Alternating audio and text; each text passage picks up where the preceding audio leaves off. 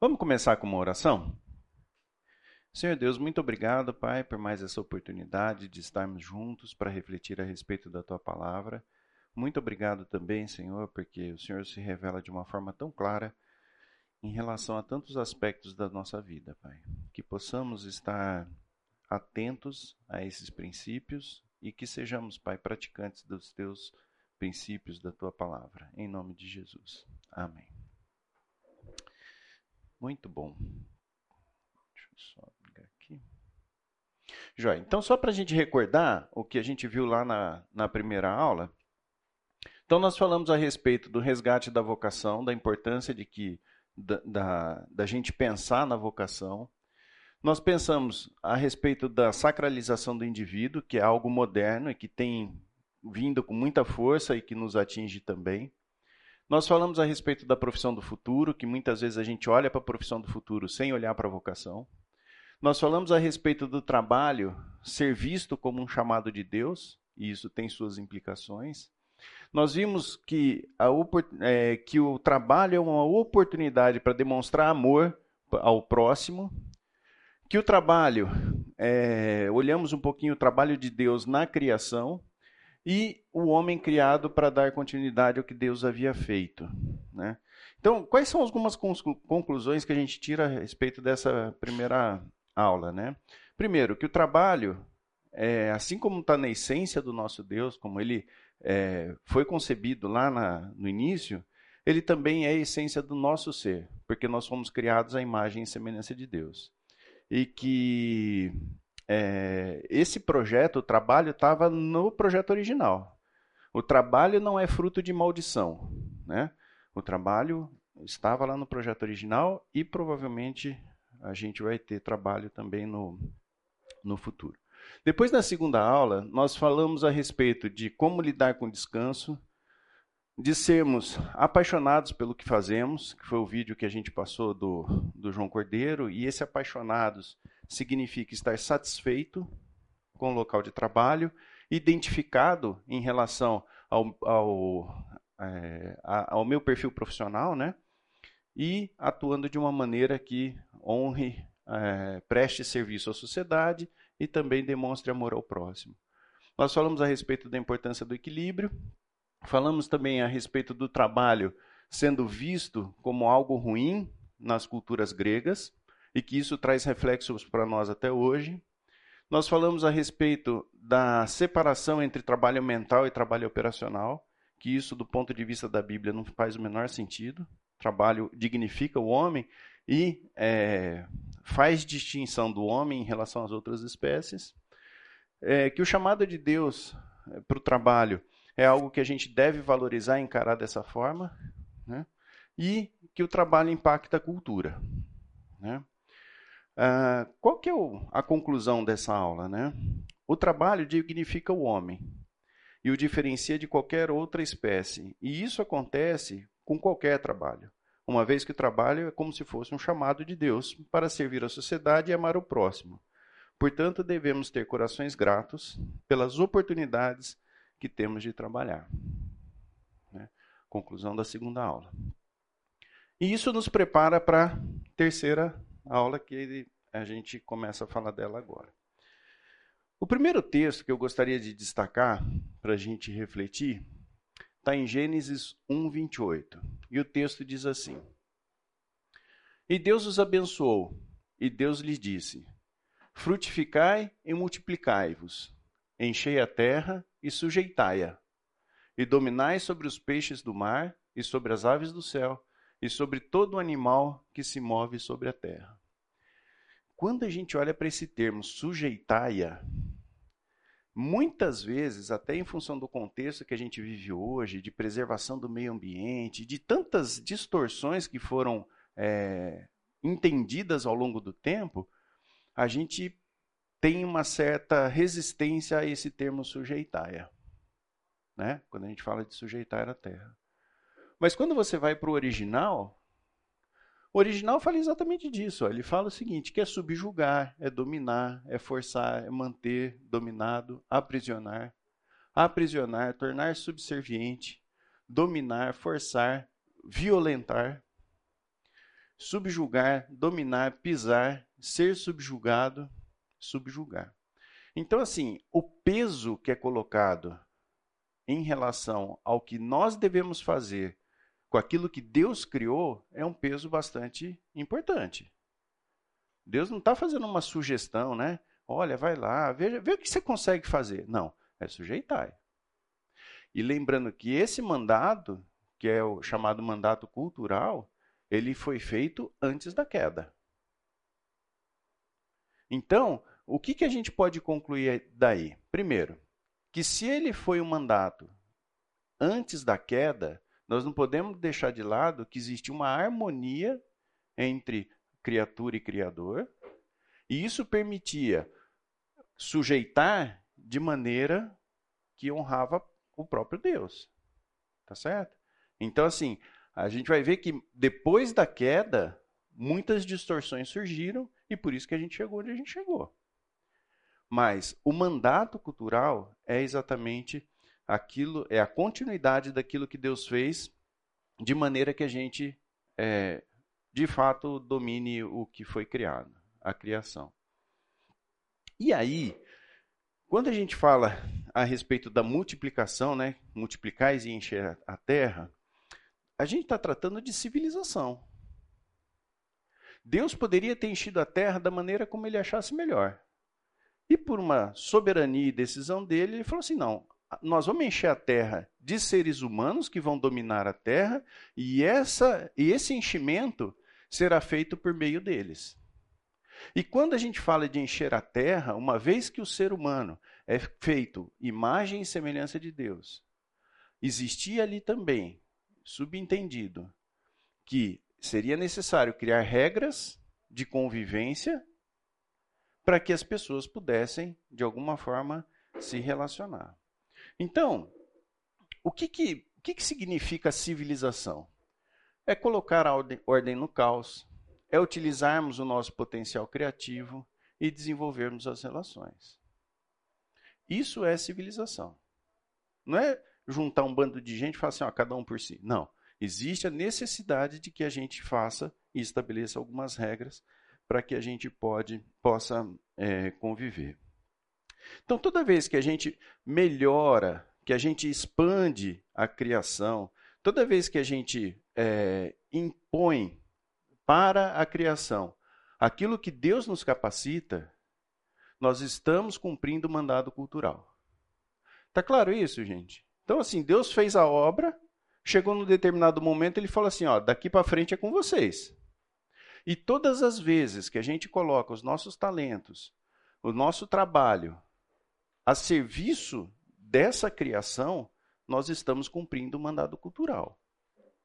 O grande problema que nós temos que lidar é porque, num determinado momento, houve a queda e a partir daí houveram várias distorções. Mas o mandado cultural ele não foi revogado. Deus não falou assim, bom, então agora vamos mudar a regra aqui e não é mais vocês que vão dominar. Não o mandato cultural continua. Né? Bom, a queda, né? Como é, que, como é que o texto trata essa questão? E a mulher disse: Multiplicarei grandemente a tua dor e a tua é, conceição. Alguma coisa saiu errado aí, né? é. Ah, é? Então tá bom. Com dor darás à luz filhos, e o teu desejo será para o teu marido, e ele te dominará.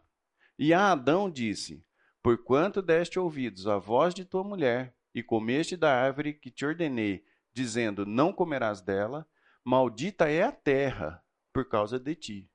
Com dor comerás dela todos os dias da tua vida. Espinhos e cardos também te produzirá e comerás a erva do campo. No suor do teu rosto comerás o teu pão, até que torneis a terra, porque delas fosse tomado.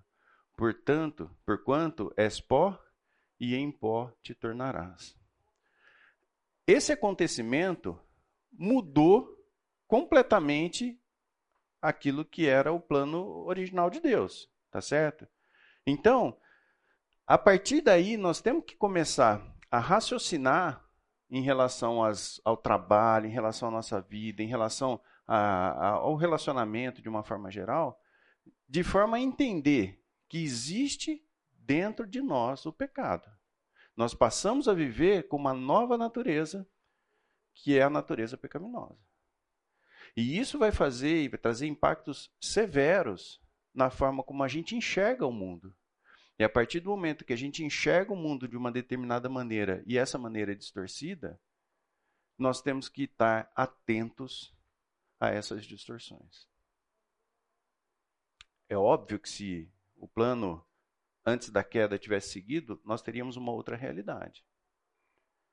Mas dentro da soberania e da permissão de Deus esses acontecimentos se desenrolaram da forma como desenrolaram. E Deus permanece no controle. Então, por que, que esse assunto é tão importante para nós? Porque quando a gente vai falar a respeito de trabalho, a gente não pode dissociar de que o pecado ele convive com a gente. A gente não pode é, esquecer que nós estamos sujeitos a uma natureza pecaminosa. Que o nosso coração é inclinado ao pecado. Então, coisas boas que foram criadas, como é o trabalho, assumem diferentes formas na nossa vida. E, a partir do momento em que a gente tem essa distorção, a gente precisa ter muita consciência daquilo que Deus fala e de onde nós estamos. Essa é a chave para que a gente possa então ser crentes fiéis e ter como profissão primeira ser cristão. A natureza criada aguarda com grande expectativa que os filhos de Deus sejam revelados, pois ela foi submetida à futilidade não pela sua própria escolha, mas por causa da vontade daquele que a sujeitou. E aí tem, continua o texto, ficou só faltando um pedaço. O que, que eu quero dizer com isso? Nós não tínhamos domínio sobre a, a terra, não estava lá a ordenança de sujeitar?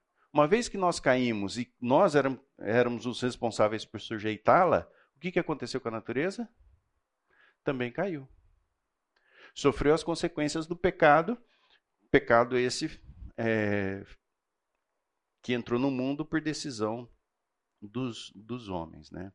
E aqui começa a ter um, uma, um entendimento que ele é muito perigoso aonde a gente começa, por uma distorção também, a fazer algumas separações, colocar as coisas em algumas caixinhas, entre o que é sagrado e o que é mundano. O ser humano, ele não funciona nessas duas esferas. O Erasmo usa uma figura que eu acho muito interessante. Ele fala o seguinte: a gente gostaria que as coisas fossem como água e óleo, né, que não se misturam. Então você tem a água num determinado né, recipiente e você tem o óleo bem separado. E essas questões são muito que nem café com leite. Você sabe que tem café, você sabe que tem leite, mas você não consegue separar as coisas. Então, o mundano e o espiritual compõem a mesma unidade que é conhecida como homem. Isso tudo está convivendo ali e sendo objeto para nosso estudo. Por isso, odiei essa vida, porque a obra que se faz debaixo do sol me era penosa. Sim, tudo é vaidade e aflição de espírito. Que é Eclesiastes 2:17. O livro de Eclesiastes traz para nós uma visão que ela é, ela parece inclusive fora da Bíblia, né? Porque assim, o livro de Eclesiastes tem uma linguagem muito própria e muito pessimista, né, sobre vários pontos de vista. E ele fala a respeito de trabalho ele considera algumas questões relacionadas ao trabalho. E quando a gente pensa no contexto do que Eclesiastes apresenta para nós, até em termos de vida, que a conclusão é tudo é correr atrás do vento, nada faz sentido debaixo do sol, a gente começa a perceber o seguinte: o quanto que eu vivo dessa realidade? O quanto aquilo que é retratado em Eclesiastes também faz parte daquilo que eu sinto. Porque Eclesiastes, muitas vezes, quando a gente lê, fala assim, mas eu não acho que ele está certo. Porque, poxa, tem tanta coisa boa aqui no mundo, né? Meu trabalho é tão bacana, eu não acho que é correr atrás do vento. Percebe? A queda fez com que nós tivéssemos uma série de distorções. E a gente muitas vezes perde a sensibilidade por realidades que a gente vive no dia a dia, entre elas o trabalho. Né? Então, olha só. Se eu tenho essa consciência do que o trabalho, qual é o papel do trabalho na minha vida, né? Eu vou pensar próximo de Eclesiastes.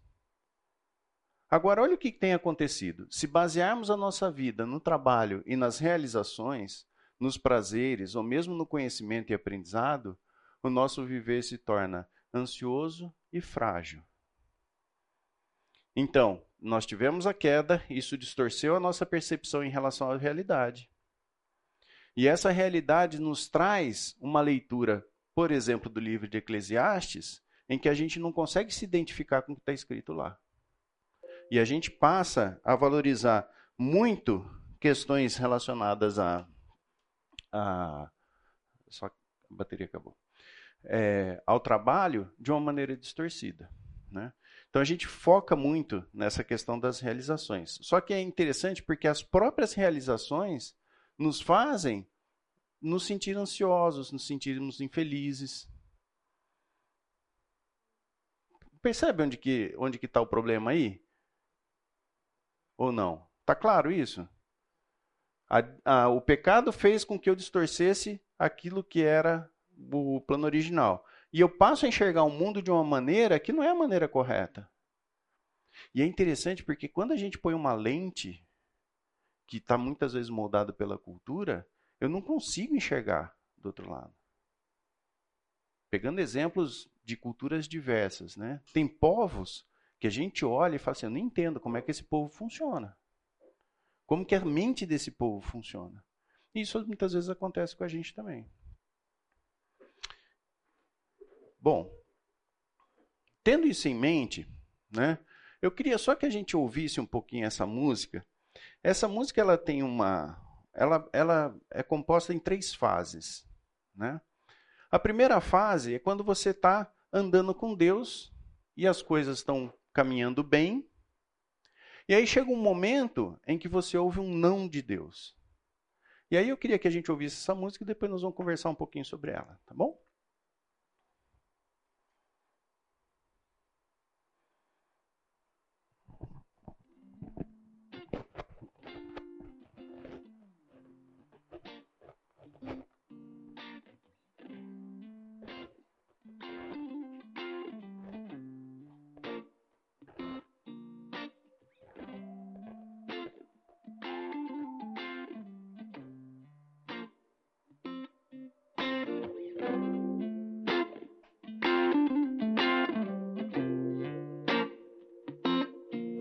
A gente aprende a confiar em um Deus que faz milagres, que ouve a nossa oração e que se faz presente aqui. Um dia a gente aprende a dar um passo só de cada vez, mas sem duvidar, mas sem duvidar continua sendo bom, Ele continua sendo Deus, Ele continua sendo bom, Ele continua sendo Deus.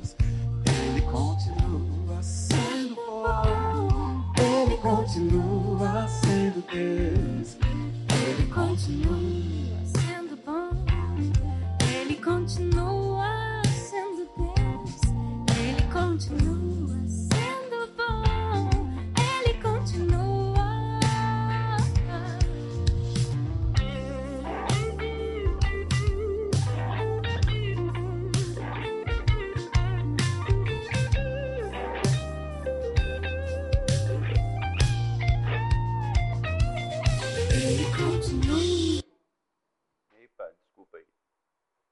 Fui tentar mexer aqui, atrapalhei a música, olha só.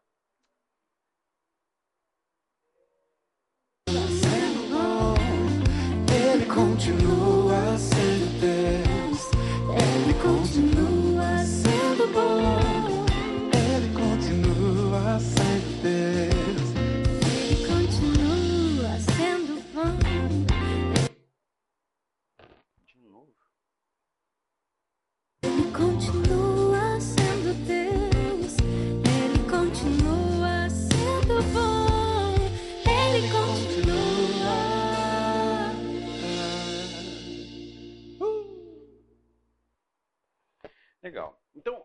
gente pode ver nessa música que mostra o nosso caminhar com Deus?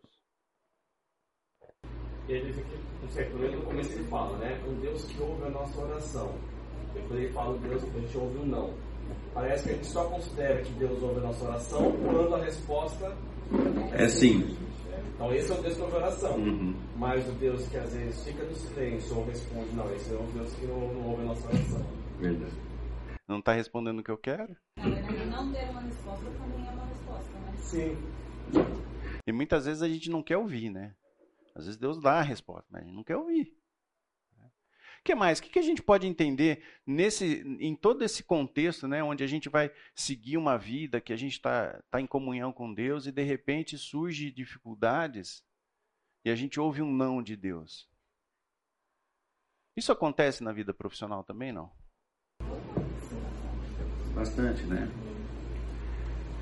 Principalmente quando a gente está, né, eu falo por mim que tinha uma, uma visão de carreira, eu queria alcançar e por mais que eu lutasse, que eu fizesse, que eu me dedicasse, eu só tinha um não, as coisas só iam.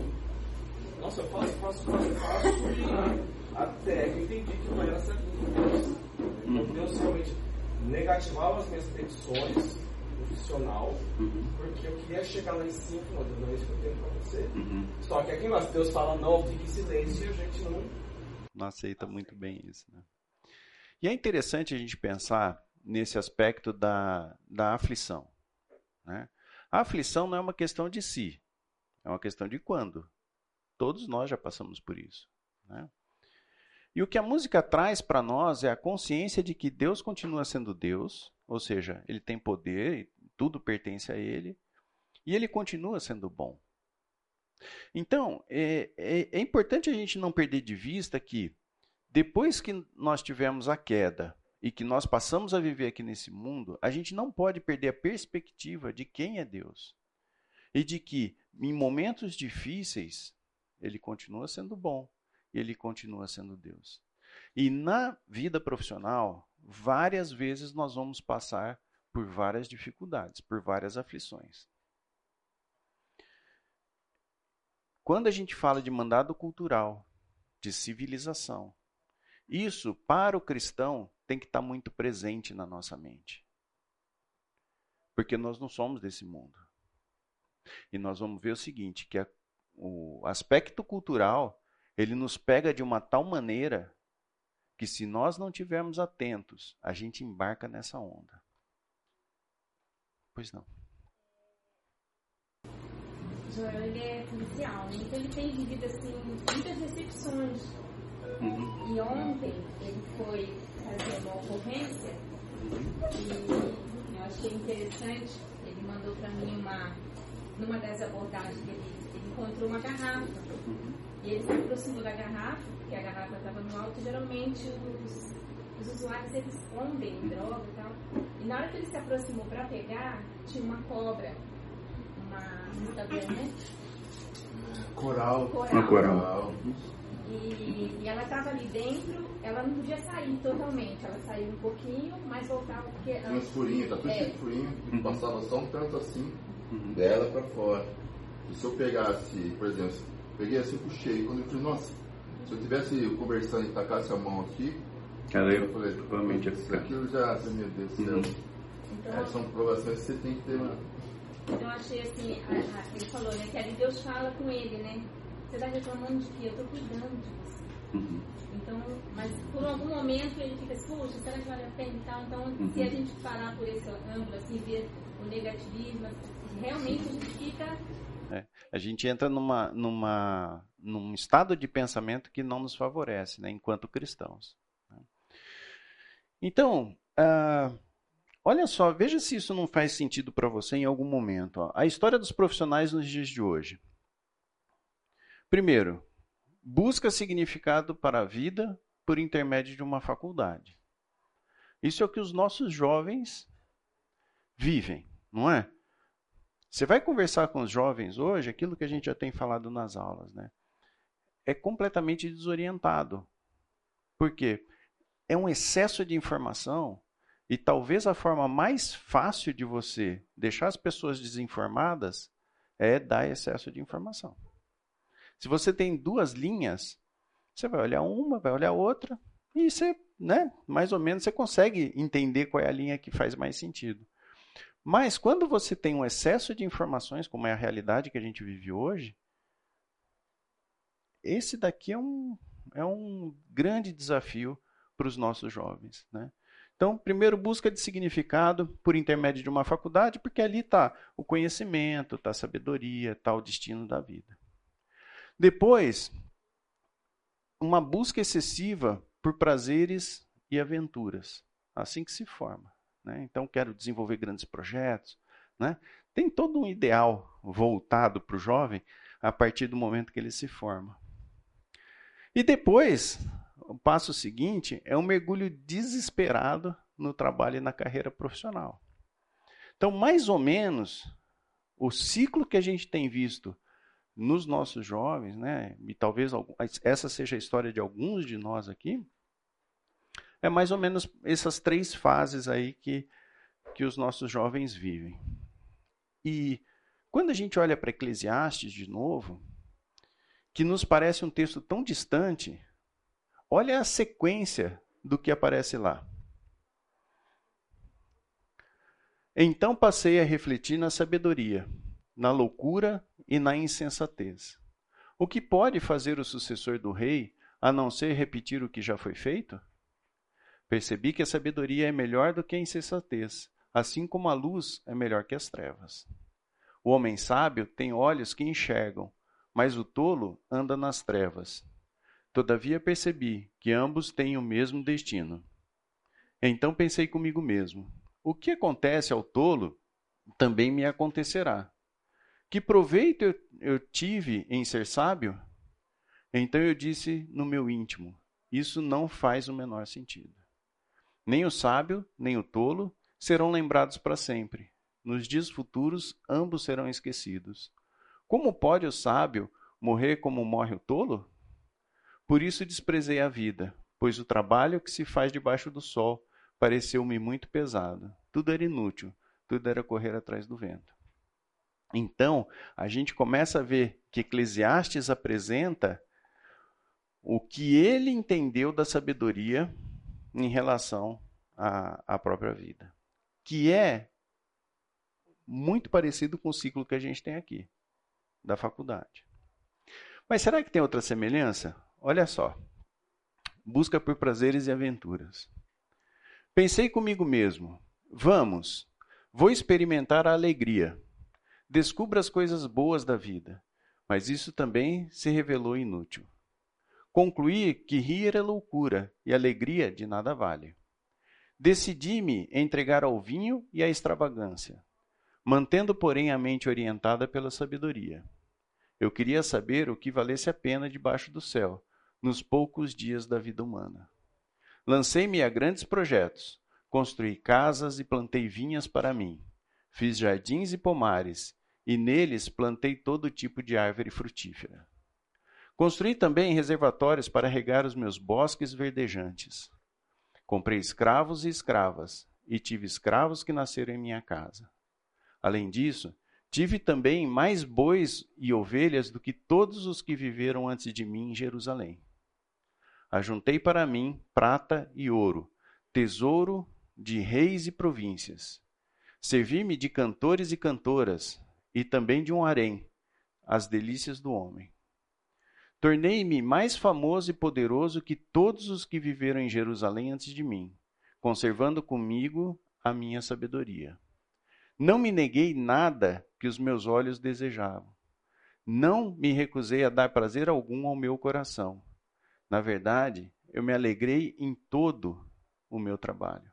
Essa foi a recompensa de todo o meu esforço. Contudo, quando avaliei tudo que as minhas mãos haviam feito e o trabalho que eu tanto me esforçara para realizar, percebi que tudo foi inútil, foi correr atrás do vento.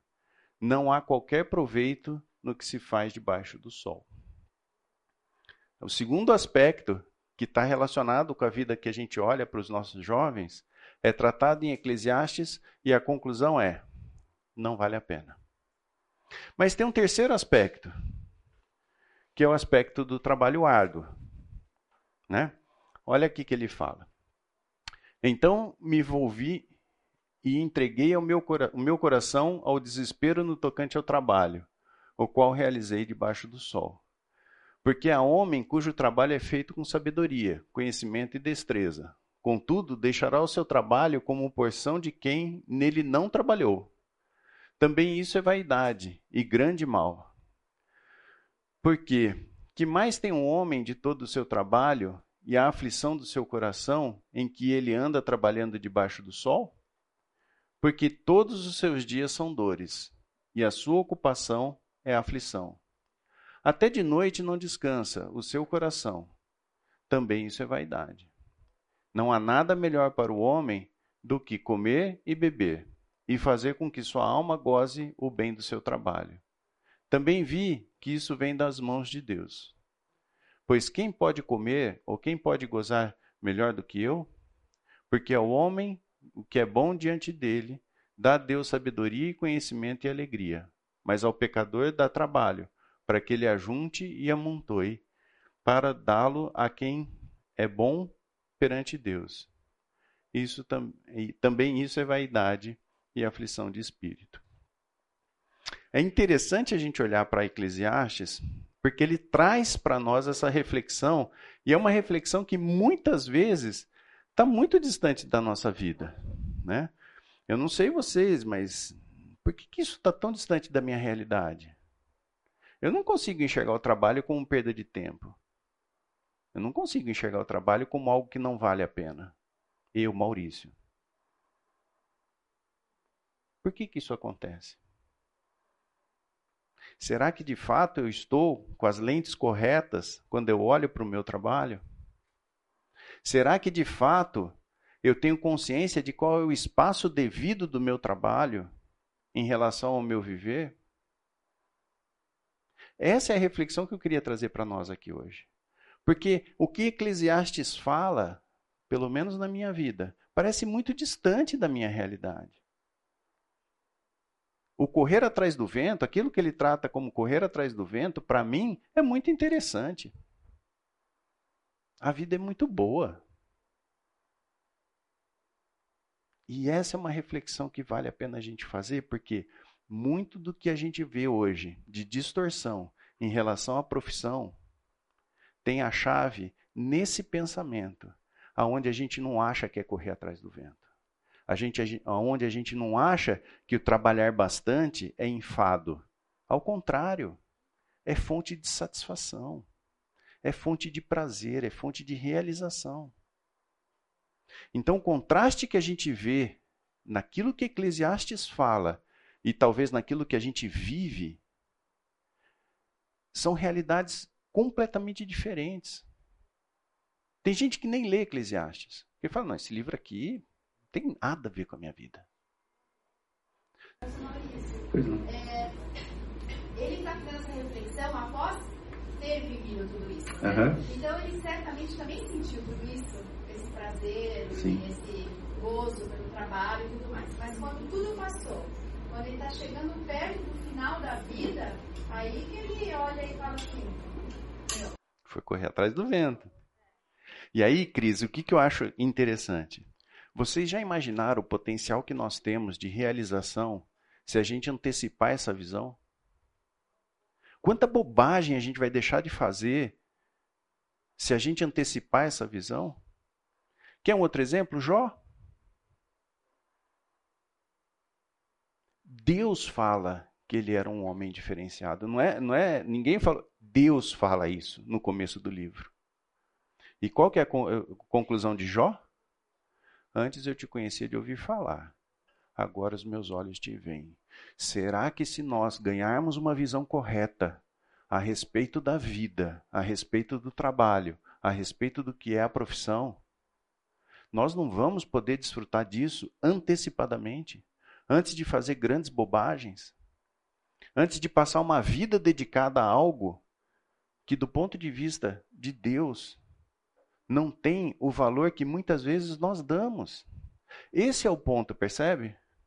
Quando a gente olha para Eclesiastes e vê uma realidade retratada num livro, e que lá no final, como a Cris falou, ele enxerga o que foi a vida dele, e se a gente antecipa essa sabedoria?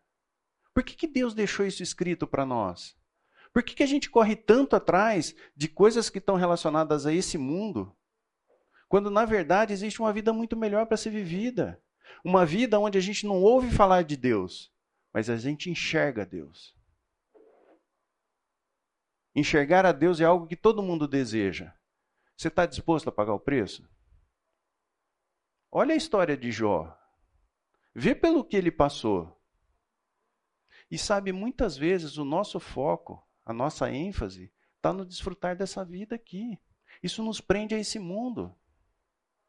Isso faz com que a gente trabalhe e pense o tempo todo como que eu vou aproveitar a vida. Como é que eu vou fazer minha vida ser melhor, mais prazerosa, mais cheia de realizações. Por isso que muitas vezes não faz sentido você associar o trabalho como um chamado de Deus. Porque só faz sentido ser um chamado de Deus se esse chamado fizer sentido para as minhas expectativas pessoais, se ela me realizar como profissional, se ela trouxer dinheiro, fama, poder. Aí é um chamado de Deus. Porque se eu tiver que fazer um serviço simples, não é chamado de Deus. Esse é o ponto. Se eu conseguir antecipar aquilo que Deus fala a respeito do trabalho e viver uma vida em sintonia com os princípios de Deus, eu vou evitar muitas dores na minha vida. E aí, de fato, nós podemos ter a perspectiva de viver uma vida que de fato vale a pena. A nossa sociedade, a nossa cultura nos coloca no centro do profissional bem-sucedido. Posso só, antes de você, só passar a palavra para ele, que ele queria fazer uma contribuição? Então, só aproveitando o leve da irmã aqui Uhum. e o do Eclesiastes, meu pai tem 84 anos. Eu moro sozinho, minha mãe faleceu, nós somos em quatro, meu irmão também, então só eu e meu pai. Há muito tempo ele falou assim, ah, se quero morrer, quero morrer pro meu pai. Não vai me abandonar, porque só nós dois, segura a peteca aí, que tem uma... e várias, todas as vezes que eu vou lá, ele só tem a televisão, não quer morar com a gente, morar sozinho, né, faz a comidinha dele, sem televisão. E tá sempre sentado na varanda lá e olhando lá pro horizonte. E aí, pai, beleza, beleza. Ah, filho, aproveita a vida. Porque se eu soubesse tudo que eu passei e ficar sentado aqui vendo tudo isso agora, eu tinha mudado muita coisa. Eu, aí fiquei morrendo para entender. Não, meu pai trabalhou de bebida assim, então isso. Começou a trabalhar desde 9 anos, mas tudo aquilo que ele fez para chegar sentado daquela maneira. Eu falei, não, pai, mas Deus é misericordioso. O pai preservou o pai até agora, é, mas não. Aproveita, come bem, passeia, porque para você um dia sentar e quando chegar na minha idade, você vai sair entender o que eu estou te dizendo. Aí eu falei, papai, cada vez mais não. Aí eu peguei a lei, falei assim, tudo certo aí. E na época eu trabalhava desde os 9 anos de idade, molecada nove. Fazia 8 anos, daí pra baixo dos pais, né? E o negócio pegava. Aí eu falei assim, tô aqui agora, então, de tudo que eu fiz, tipo assim, não adiantou de nada. Né? Abriu mão de muitas coisas, né, pra chegar aí. Uhum. Mas é, mais ou menos isso. É isso a vida. Perdão. Ah, é que assim, eu pensei que é, a questão é que a vida à parte de Deus, porque às vezes a gente lê a Bíblia, questão do ímpio, a gente sempre pensa naquele que não é convertido. Mas se eu vivo minha vida à parte de Deus, eu estou vivendo uma vida ímpia, Uhum. né, no meu dia a dia. E sempre vai levar a dois extremos. Ou você despreza totalmente o trabalho, Uhum. ou você coloca ele na posição de ídolo, né? Uhum. São os dois riscos que a gente corre quando a gente tira Exatamente. É isso aí. E olha, pessoal, o que, o que eu acho que assim, se a gente pudesse sair daqui com a mentalidade de que nossa profissão é ser cristão e nós dedicássemos a nossa vida, o tempo e tudo que a gente faz para ser bom profissional, para ser um bom cristão, faz uma reflexão.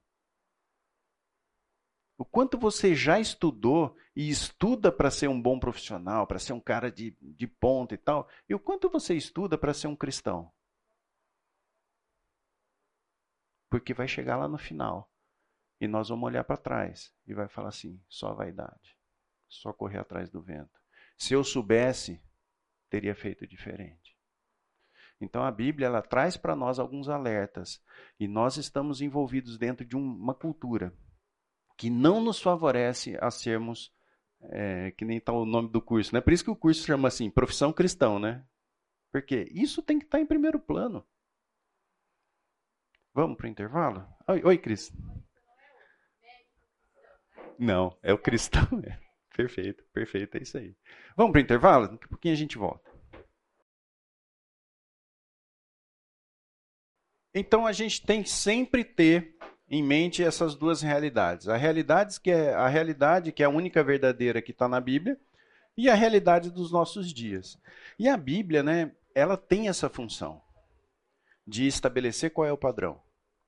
E o padrão é o padrão verdadeiro. Então, quando eu comparo a minha vida, aquilo que é o padrão que Deus estabeleceu, isso tem que trazer para mim reflexões e comportamentos que são é, diferentes daquilo que, por exemplo, o mundo, o mundo prega.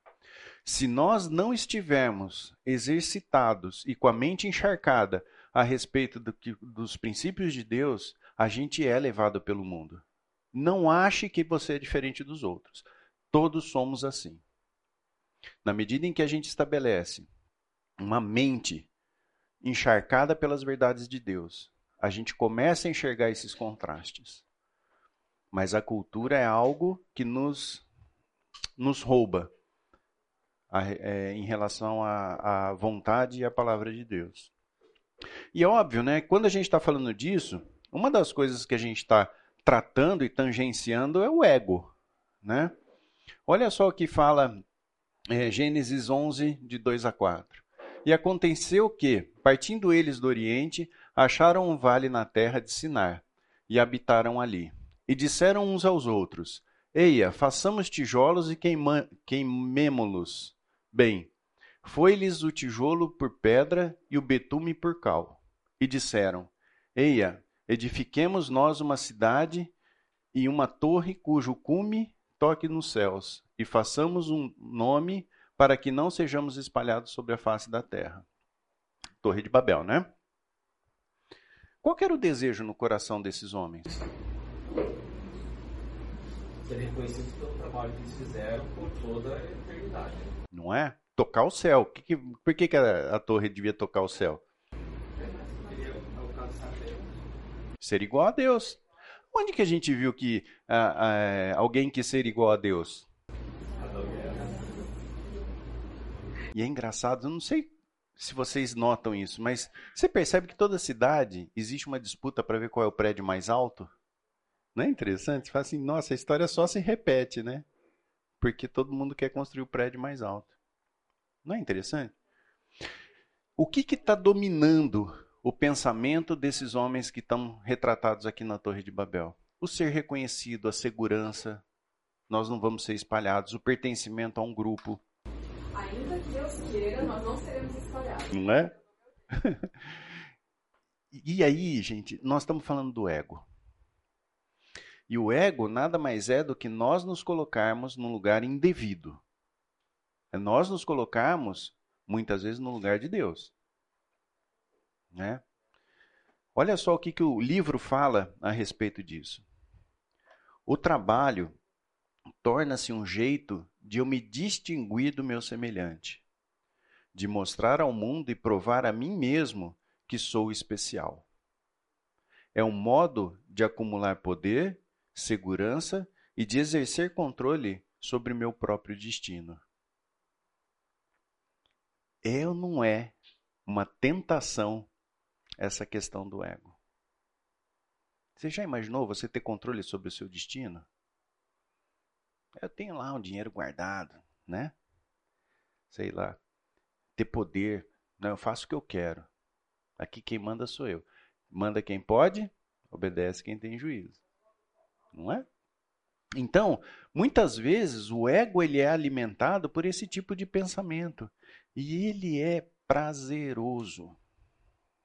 O pecado ele nos dá, em função da nossa natureza pecaminosa, prazer. É o prazer recompensado de maneira distinta àquela que Deus previu na sua, na, na sua palavra. Então, o trabalho ele pode ser a nossa fonte de satisfação, relacionada a poder, a fama e autonomia.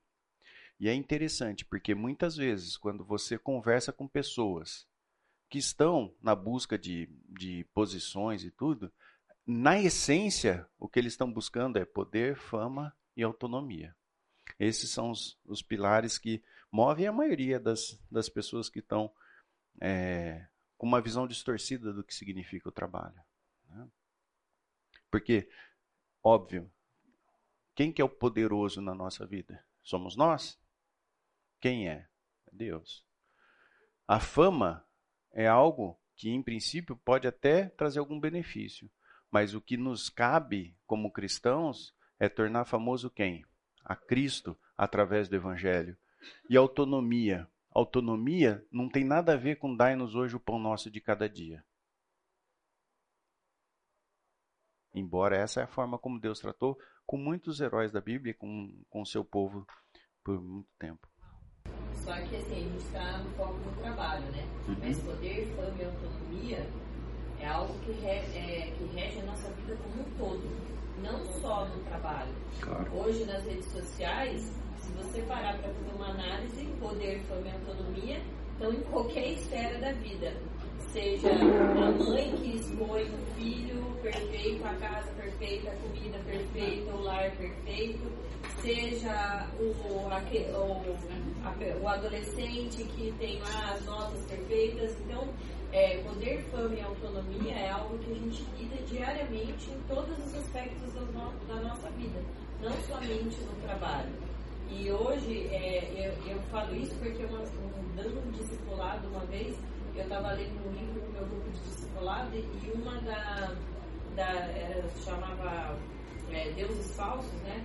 E um do- dos aspectos da- do título do livro chamava é, Sucesso. E eu era uma dona de casa full time na época que eu estava dando, com três filhos pequenos. Eu falava assim: ah, é sucesso, eu quero, graças a Deus, esse, esse tema não vai ser. Não vai me ba- não vou apanhar tanto, graças a Deus. Eu comecei a ler o capítulo do sucesso, me ferrei de verde e amarelo. Porque, tipo assim, quanto o sucesso estava baseado na minha educação dos meus filhos, na minha limpeza da casa, enfim. Quanto esses três aspectos permeiam a nossa vida toda, né? Porque está inerente ao nosso é, ser pecaminoso. Né? Então isso é uma coisa que não só tá, a gente às vezes pensa no trabalho, mas isso é uma coisa que a gente vai lidar em todos os aspectos da vida da gente, né? Igreja, gente. Você acha que igreja é diferente? Hein, Fábio? É diferente. Aqui, não, ninguém tem. Na igreja, no ambiente da igreja, não tem problema com poder, fama e autonomia. Não tem, não. Cara, os, essa é a natureza pecaminosa. É a distorção dessas coisas. né? Então, é. Aí deixa aquela questão, né? Uhum. Você não dicotomizar o que é sagrado do que é Exatamente, exatamente. né? Então, é, e de novo, né, por que falar sobre isso? Porque nós precisamos estar constantemente em estado de alerta, porque a gente não pode se iludir porque nós não somos assim, ah, não, isso não tem nada a ver, que foi o que a Débora falou. Nós somos assim. óbvio que quando você está encharcado pela palavra de Deus, você consegue distinguir aonde estão as coisas e você consegue, pela misericórdia e graça de Deus, antecipar e tomar as decisões corretas. Mas a tentação sempre é muito. Até para quem é humilde, viu? Nossa, mergulho tanto de ser humilde. Não é? Vocês já ouviram coisas parecidas? Né? Nossa, eu sou tão humilde que, olha, não caiba em mim. De tão humilde que eu sou. para ser mais simples, né? É bem isso mesmo. E, e aí, né? Essa frase aqui é do C.S. Lewis. Olha que frase interessante que traz para nós um certo impacto, né? Quero lhes deixar claro que orgulho é essencialmente competitivo. É competitivo por natureza. O orgulho não se contenta em possuir algo, mas em ter uma quantia maior que outra pessoa tem. Dizemos que as pessoas se orgulham de serem ricas, ou bonitas, ou inteligentes, mas isso não é verdade. Elas têm orgulho de serem mais ricas, mais bonitas ou mais inteligentes do que os outros. Não é uma, uma realidade isso? Né? Quer dizer, então o orgulho, o ego, ele é naturalmente competitivo. Você não consegue é, estabelecer uma boa relação quando o teu ego está falando mais alto. Não consegue, porque uma coisa escapa da outra, né? Então, o que, que acontece? O mandato cultural que foi dado por Deus de desenvolver a civilização após a queda trouxe uma série de distorções que corrompem o relacionamento com o nosso Deus e afeta toda a nossa percepção de valor. A queda trouxe, junto com ela, essa distorção. Em que a gente tem um cuidado todo especial conosco mesmos. E isso afeta todas as relações, inclusive o próprio trabalho. Então, a gente pode é, pensar no ídolo como algo individual. O ego, por exemplo, é um ídolo individual. Mas o grande desafio que nós temos é porque existem ídolos que não são individuais. São ídolos coletivos, em que a cultura estabelece como verdade e todo mundo passa a servir e a adorar esses ídolos. Oi? Por exemplo, quando uma família, um grupo ou um país cria um ídolo e presta-lhe serviços, isso resulta em um problema social e cultural. Né? Oi? Hoje é um dos maiores ídolos é o like. Like.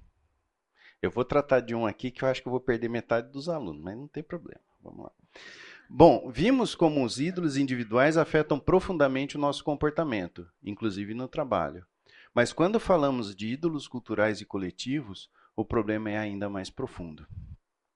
Então, o que, que acontece? Todas as culturas, né, elas oferecem respostas às perguntas propostas em Eclesiastes, que é fazer a vida valer a pena, que é não correr atrás do vento, que é fazer coisas que de fato a gente chegue no final da vida e fala assim: puxa vida, foi uma vida bacana, foi uma vida que valeu a pena.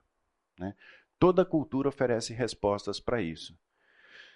É... E isso está refletido em ideais, valores e modo de viver. Toda cultura oferece resposta às perguntas de Eclesiastes. E isso está fundamentado nesses três aspectos: valores, ideais e modo de viver. Nós vamos ver um pouquinho disso aqui hoje. Então, olha só. Respostas dadas às perguntas no contexto da cultura, representados por valores e absolutos morais, não são simplesmente boas ideias, mas são considerados sagrados, incontestáveis e são propagados com fervor e paixão. Acredita-se que eles concedem felicidade e satisfação, formas terrenas de satisfação.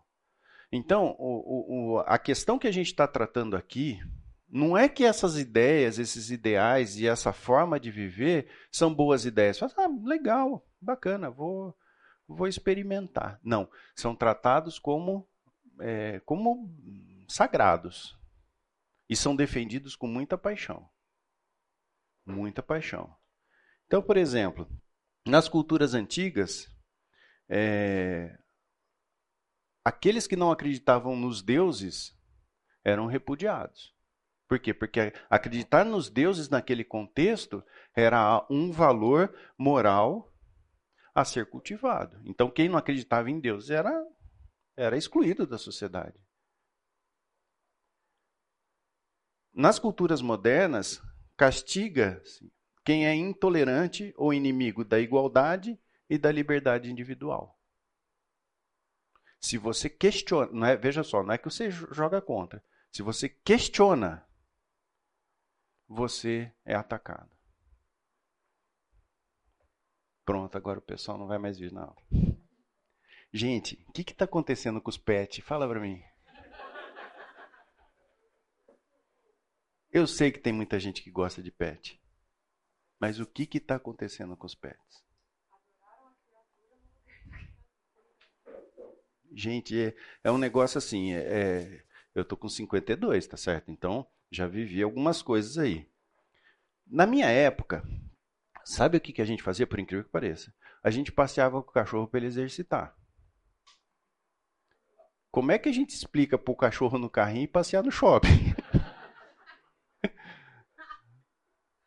Sabe, eu sei, e olha pessoal, não, não, não querendo fazer, é, mas assim, é talvez chamar a atenção para como que um, um, uma determinada forma de enxergar o mundo cria de tal forma uma força que dono de cachorro virou tutor. Porque se você fala que você é dono, você atenta contra a moral do cachorro. Não sou dono do cachorro, sou tutor. Gente, pelo amor de Deus, cachorro é cachorro. Vou falar uma coisa séria pra você. É o seguinte, ó. A gente ganhou um cachorro sem querer.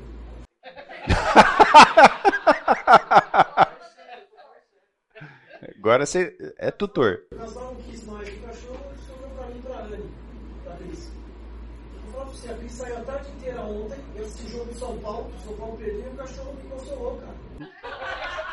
Fiquei eu e o Conta lá a tarde inteira.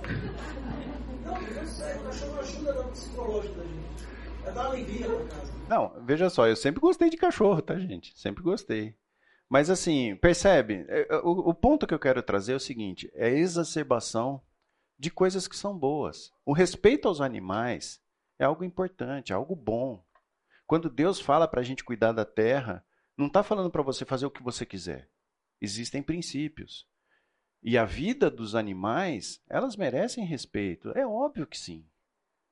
Mas percebe, o traço cultural problemático é quando ele exacerba de tal forma que ele assume lugares que são impróprios. Na verdade, nós tem casais hoje que preferem não ter filhos, aí já vai contra a ordem de Deus de você procriar, para ter o pet. Sim. Realmente, acho que é nessa, nessa coisa aí. Sim. Você dá o melhor pro pet, ok, esse movimento do comércio, ótimo, mas ele está ocupando lugar que não é dele, está contrariando algumas ordens de Deus. Você quer ver um outro aspecto? Bem nessa linha que você está falando. Filho, pessoal. Filho virou um negócio. Eu não sei, né? Talvez seja porque eu seja velho. Mas assim, na minha época, né? eu já estou falando na minha época, né? Mas na minha época era o seguinte: você sentava lá, o pai falava assim, pessoal, ó, hoje vai ser bife tal, tal, tal, assim, assim, assim, um bife para cada um, tal, e acabou.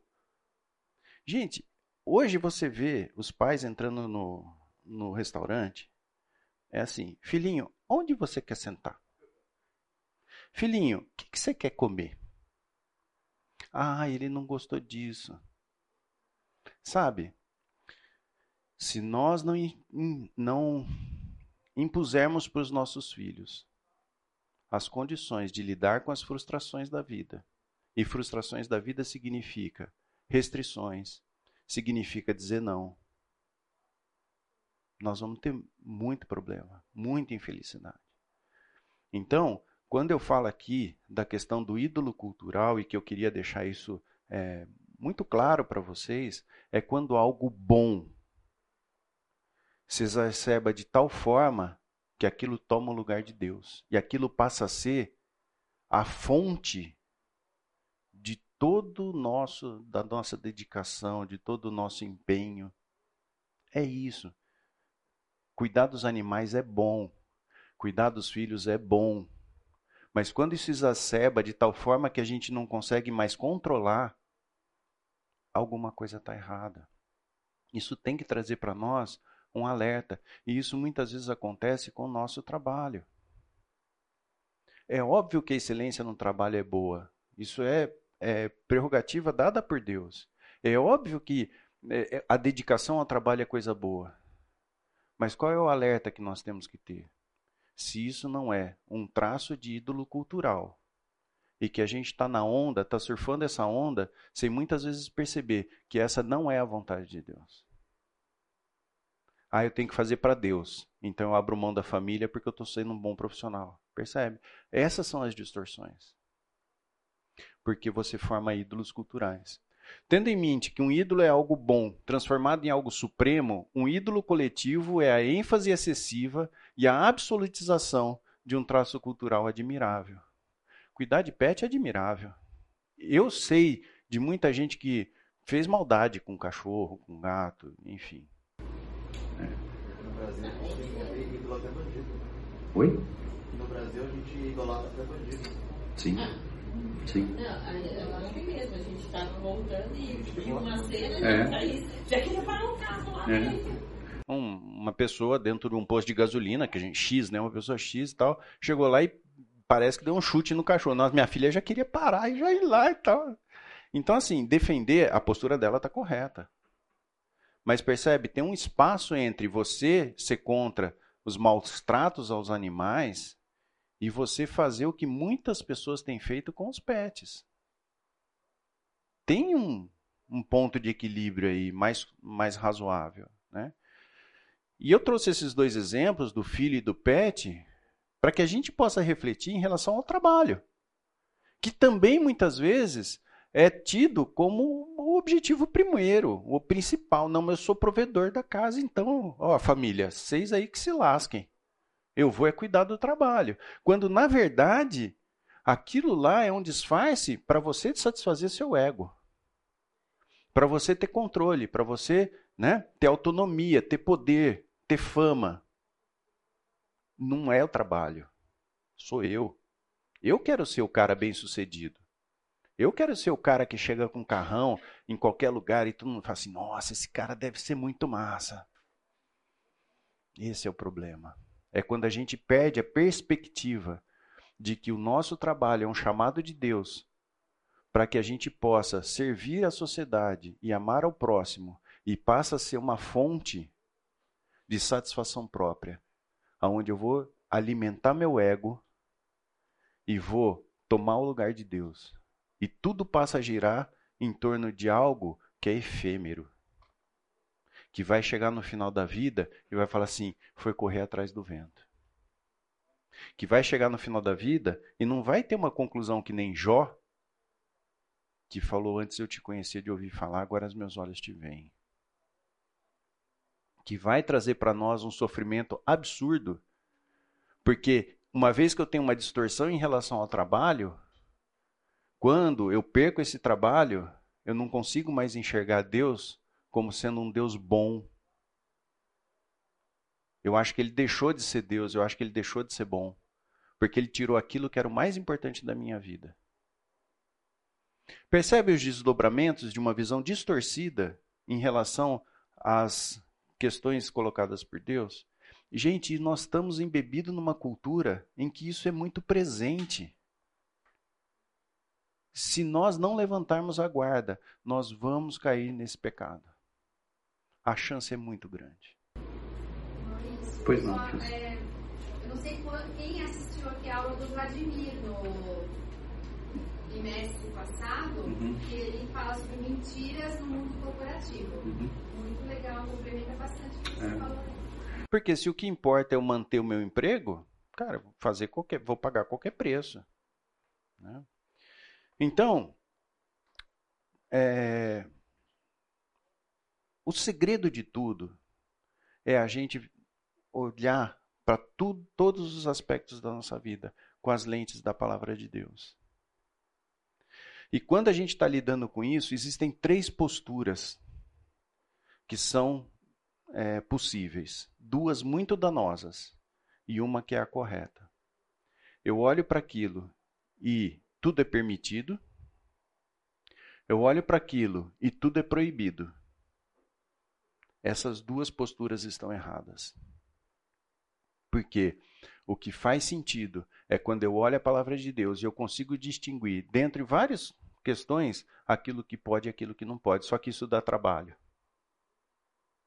Se a gente fizer um paralelo na educação de filhos, tem pais que têm a seguinte postura: não, não pode nada.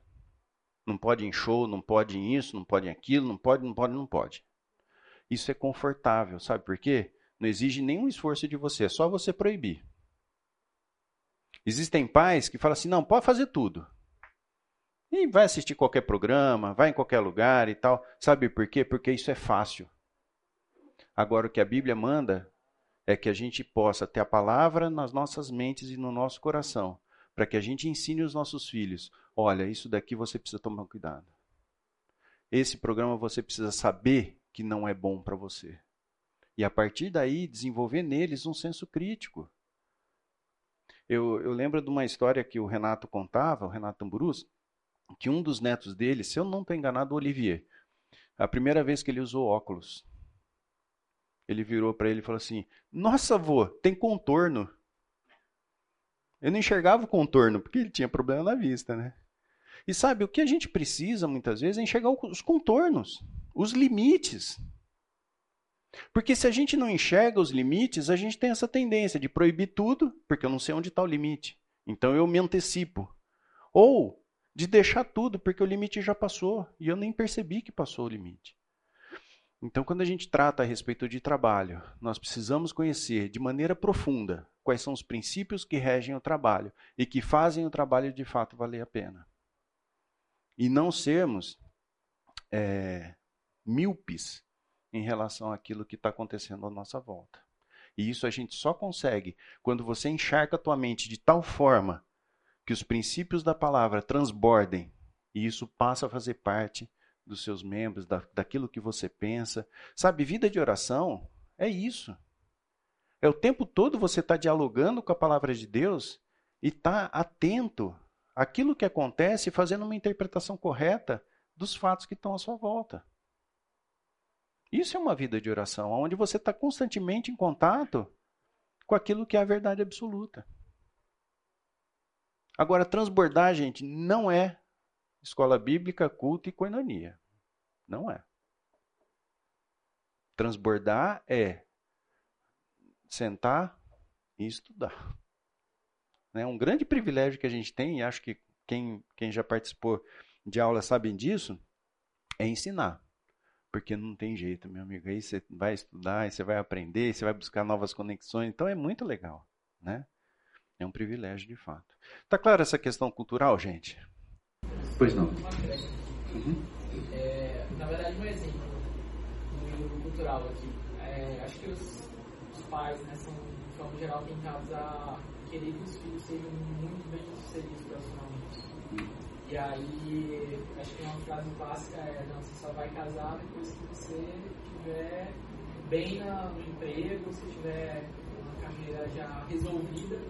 Né? E aí, acho que isso, isso é um exemplo né, de um que a gente cria e que a gente não. É, é tá tão entranhado culturalmente é, que a gente muitas vezes não cria é, um conceito bíblico, né? É um conceito mais importante.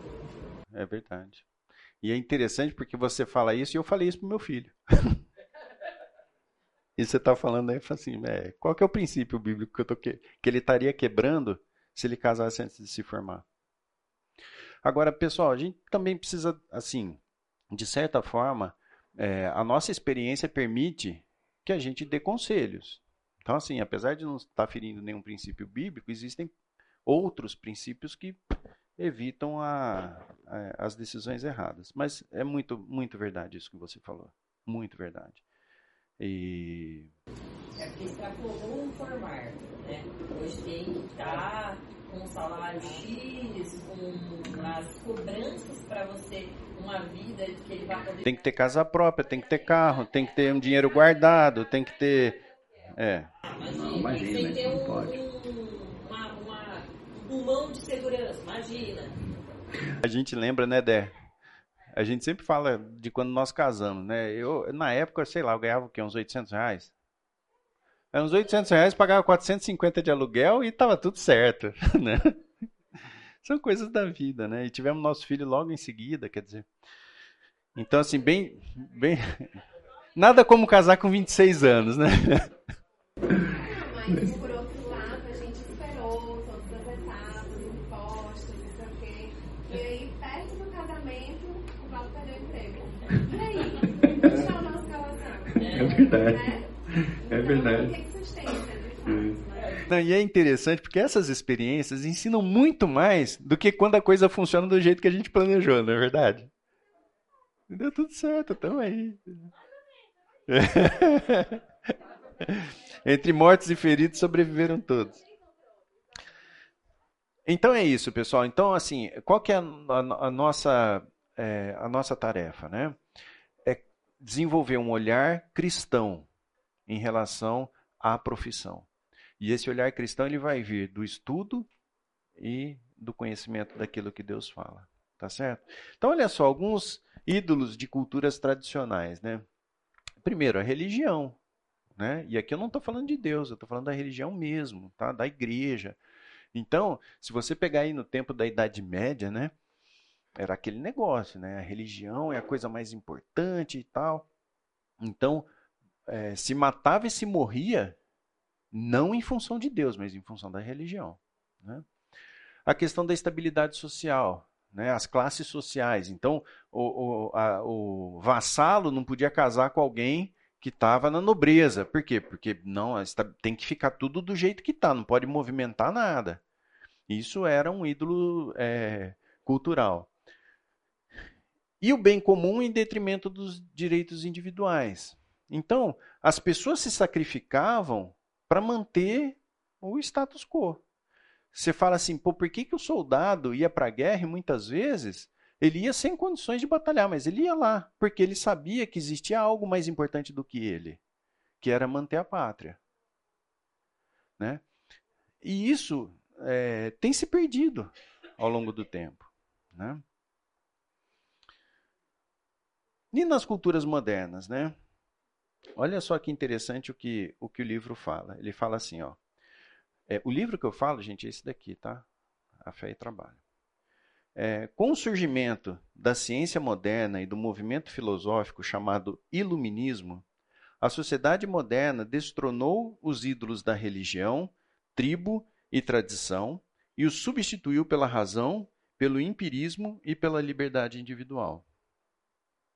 É interessante porque a gente não consegue ser isento em relação aos líderes, aos ídolos. Sempre o nosso coração vai ter um ídolo. Não é que você fala assim, não, eu não tenho ídolo, nem Deus, nem ninguém. Não, sempre tem alguém lá. Então, quando a gente olha para a cultura, isso também acontece. Existe uma substituição dos ídolos. Né? Então, se na Idade Média a religião era um dos ídolos, os clãs, né, toda aquela organização social, esses ídolos foram substituídos pelos, por outros ídolos que são que é o quê? A razão, o empirismo e a liberdade individual. E aqui, pessoal, nós não estamos falando dos dias atuais, tá? Na aula que vem, nós vamos falar do pós-modernismo, que é o período que a gente está vivendo agora. Então, olha só, o progresso, né? Que é uma das coisas que estão colocadas como ídolos na, na, nas culturas modernas. É uma marcha progressiva e irreversível da ciência e tecnologia que tornaram a sociedade convicta de que a propagação da ciência e da tecnologia trazia, traria dias mais felizes e que a história e a política deveriam ser moldadas por esse ideal.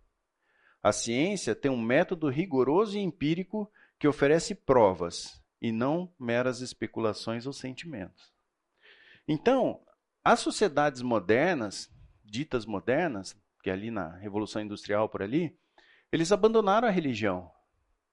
Porque a religião não traz o conhecimento científico, a racionalidade, a prova que eu preciso para entender que aquilo é uma verdade.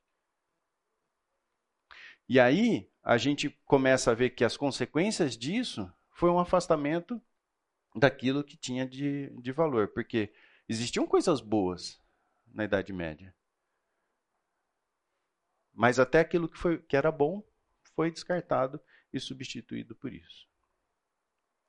Então, qual que é a cosmovisão moderna? Né? Absolutamente tudo tem uma causa natural e, portanto, material. Não existe padrão mais elevado do que o direito da pessoa escolher o seu modo de vida. O indivíduo é o centro do universo e a criatura merece respeito absoluto acima de tudo. O que, que a gente consegue enxergar dessa cosmovisão? Quem está no centro de tudo? O homem. Os meus direitos. Então, e olha, de novo, tá, pessoal? Isso daqui nós estamos falando de eras que não são mais as, as eras atuais. A gente ainda não chegou nos dias de hoje. Mas lá já se falava o seguinte: o que existe de absoluto são os direitos individuais. Então, assim, se o ser humano substituiu Deus, então tudo aquilo que eu faço tem que ser em função desse novo ídolo que foi criado, que é o ser humano. E é interessante porque a gente começa a perceber que o comportamento das pessoas vão nessa direção, caminha nessa direção. Então, você começa a ver muitos movimentos em que defende a, a, a igualdade dos homens, né, que todos são iguais perante a lei. Tem uma série de coisas que, de novo, pessoal, o que, que é o ídolo cultural? É algo bom que foi exacerbado. Mas é algo bom. Então, nesse processo, a gente começa a ver que existe um apelo muito forte para aquilo que está acontecendo agora no mundo e o indivíduo como centro de tudo. Vocês conseguem perceber isso em algum momento? Sim ou não? Sim. Então, olha só. Na cosmovisão aristocrática, que é tradicional, o trabalho era considerado uma imperfeição, uma atividade servil, literalmente reservada aos escravos. Na cosmovisão moderna, ele se tornou um campo para a autorrealização, uma ferramenta não só de instrução, mas também de realizações. O trabalho se tornou a atividade definidora do ser humano. O objetivo do homem é criar a si mesmo por meio da recriação do mundo. Olha que pesado isso. O trabalho na era moderna, ele passou a ser a sua própria identidade. Aquilo que você faz fala a respeito de quem você é. Esse é o nível que a gente tem de valorização do próprio trabalho. E aí a gente tem algumas coisas, né? E, entre elas, o método Taylor de fabricação, que dizia o seguinte: se a ciência busca melhoria de vida, então nós vamos estudar e pôr tudo debaixo dos holofotes da ciência para que a gente possa viver melhor. Entre essas matérias que foram estudadas estava a administração. E o Taylor foi uma, um, um estudioso que defendeu o seguinte: o trabalho ele será mais eficiente se ele for subdividido em tarefas que possam ser feitas de maneira padronizada e contínua. Né? Então, surgiu esse filme do, do Charlie Chaplin, que é Tempos Modernos, em que o, o operário ele perdeu a noção do todo. Qual que era a grande diferença? O artesão ele pegava, por exemplo, uma madeira, pegava algo e fazia do início ao fim. Então ele enxergava todo o processo e tomava decisões ao longo do processo. Só que isso era ineficiente. Então qual que foi a ideia do Taylor? Se a gente dividir, cada um fizer um pedacinho, se aumenta a produtividade, se aumenta a eficiência. Então os operários passaram a, a trabalhar de tal forma que né, cada um sabia apertar um parafuso. Não sabia montar o carro inteiro. Mas aquele parafuso, cara era muito bom. Então, ele passou a fazer parte da própria máquina. E a crítica que Charlie Chaplin faz é justamente isso, né? O cara está lá, né? ele, é, eu não sei quantos já viram o filme, mas ele, ele sai do trabalho até, né, com o mesmo movimento que ele fazia lá na, na linha de produção, né? E aí, mais recentemente, houve um questionamento a respeito desses modelos de trabalho, porque de certa forma, esse tipo de trabalho também trouxe aquela divisão onde a gente fala assim, não, uns pensam e outros executam. Né? Olha aqui que Peter Drucker disse. O ser humano não foi projetado para ser máquina. O ser humano notabiliza-se pela coordenação. Ele sabe muito bem integrar percepção e ação. Ele funciona melhor quando o ser inteiro, os músculos, o sentido e a mente está engajado no trabalho. Então começou-se no final da era moderna a rever esse conceito de que a ciência e a eficiência está acima, inclusive, do próprio homem. Então, se por um lado a gente tinha a ciência como um ídolo cultural, começou a se questionar se esse ídolo cultural da eficiência, industrialização, era de fato o, o mais importante. E isso é o pano de fundo que começa a desenhar a pós-modernidade, que é o que a gente vai falar na próxima aula. Tá bom? Vamos orar? Senhor Deus, muito obrigado, Pai, mais uma vez pela tua palavra. Muito obrigado, Senhor, pela oportunidade de refletirmos a respeito dos teus princípios, Senhor. Faz de cada um de nós, Senhor, um defensor dos seus princípios. Dê a cada um de nós, Senhor, a disposição de buscar a tua verdade e que possamos, Senhor, enxergar esse mundo de tal forma que possamos tomar decisões sábias e lá no final, Pai, a gente possa olhar para trás e falar que valeu a pena. Não por nós mesmos, mas porque o Senhor é misericordioso e gracioso, Pai. Ajuda-nos, Senhor, a ter clareza em relação às armadilhas que o nosso ambiente cultural nos coloca. Ajuda-nos, ó Pai. Dê força, dê intrepidez, dê coragem para que a gente possa se largar nas suas mãos, Pai, porque é de fato o lugar que mais vale a pena para cada um de nós. Ajuda-nos nas nossas funções, Pai, que possamos cumprir o mandado cultural de maneira digna, digna de Ti, Senhor. Ajuda-nos nesse dia, em nome de Jesus. Amém.